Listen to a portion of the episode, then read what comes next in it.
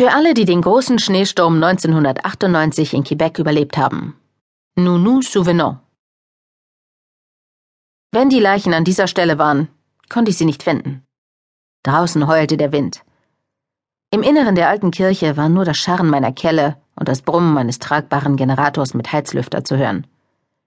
Hoch über uns kratzten Zweige an vernagelten Fenstern wie knotige Finger auf Sperrholztafeln. Die Gruppe stand hinter mir, dicht beieinander, aber ohne sich zu berühren, die Hände festgeballt in den Taschen. Ich hörte, wie sie von einem Fuß auf den anderen traten. Stiefel knirschten auf gefrorener Erde. Niemand sagte etwas. Die Kälte hatte uns zum Schweigen gebracht. Langsam sickerte ein Erdhäufchen durch das grobe Netz meines Siebes. Der körnige Untergrund war eine angenehme Überraschung gewesen. Eigentlich hatte ich angesichts der gefrorenen Oberfläche mit Dauerfrostboden für die gesamte Tiefe der Ausgrabung gerechnet. Doch in den letzten beiden Wochen war es in Quebec für diese Jahreszeit ungewöhnlich warm gewesen. Der Schnee war geschmolzen und die Erde getaut. Wieder mal Glück gehabt, Tempi. Obwohl diese Vorahnung des Frühlings kürzlich von einem arktischen Wind davon geblasen worden war, hatte das milde Intermezzo die Erde weich gemacht und das Graben erleichtert. Gut, Letzte Nacht war das Thermometer wieder auf unter minus 10 Grad Celsius gefallen. Nicht gut. Die Erde war zwar nicht wieder gefroren, aber die Luft war eisig. Meine Finger waren so kalt, dass ich sie kaum bewegen konnte. Es war bereits unser zweiter Graben, aber im Sieb fand sich noch immer nichts außer Kieseln und Steinsplittern. Bei dieser Tiefe hatte ich zwar noch nicht viel erwartet, aber man konnte nie wissen. Eine Exhumierung, bei der alles so lief wie geplant, hatte ich bis jetzt noch nicht erlebt.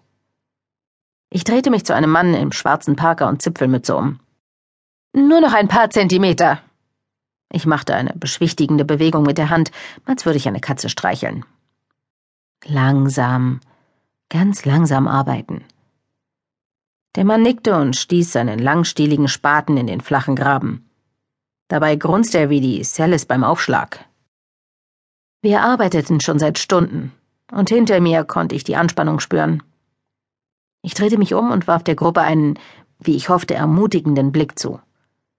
Meine Lippen waren so steif, dass ich nicht wusste, ob es mir gelang. Sechs Gesichter starrten mich an, verkniffen vor Kälte und banger Erwartung. Eine kleine Dampfwolke stieg vor jedem hoch und löste sich auf. Sechs Münder lächelten in meine Richtung. Ich spürte, dass heftig gebetet wurde. 90 Minuten später waren wir 1,50 Meter tief. Wie schon aus der ersten hatten wir auch aus dieser Grube nur Erde herausgeholt. Hochwürden, ich glaube, wir müssen uns die Bestattungsunterlagen noch einmal ansehen. Er zögerte einen Augenblick dann. Äh, ja, natürlich, natürlich. Und ich glaube, Kaffee und Sandwiches könnten wir jetzt alle gut gebrauchen. Der Priester ging auf die Flügeltür am anderen Ende der Kirche zu, und die Nonnen folgten ihm mit gesenktem Kopf vorsichtig über den unebenen Boden trippelnd. Ihre weißen Schleier breiteten sich in genau gleichen Fächern auf den Rücken ihrer schwarzen Wollmäntel aus. Pinguine. Wer hatte das gesagt?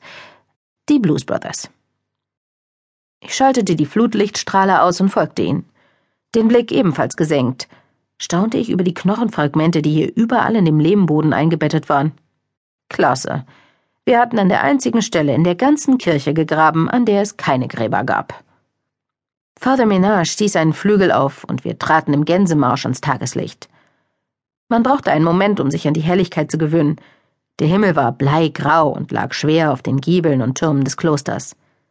Ein beißender Wind blies von den Laurentian Mountains herunter und fuhr in Kragen und Schleier. Unsere kleine Gruppe stemmte sich gegen den Wind und marschierte zu einem Nachbargebäude aus grauem Stein wie die Kirche, nur etwas kleiner. Wir stiegen die Stufen hoch zu einem reich mit Schnitzwerk verzierten hölzernen Portal und traten durch eine Seitentür ein. Drin war es warm und trocken, angenehm nach der bitteren Kälte. Ich roch Tee und Mottenkugeln und den Bratgeruch von Jarn. Wortlos zogen die Frauen ihre Stiefel aus, lächelten mich eine nach der anderen an und verschwanden durch eine Tür auf der rechten Seite, während eine winzige Nonne in einem riesigen Skipullover ins Foyer schlurfte. Sie war die älteste Frau, die ich je lebend gesehen hatte.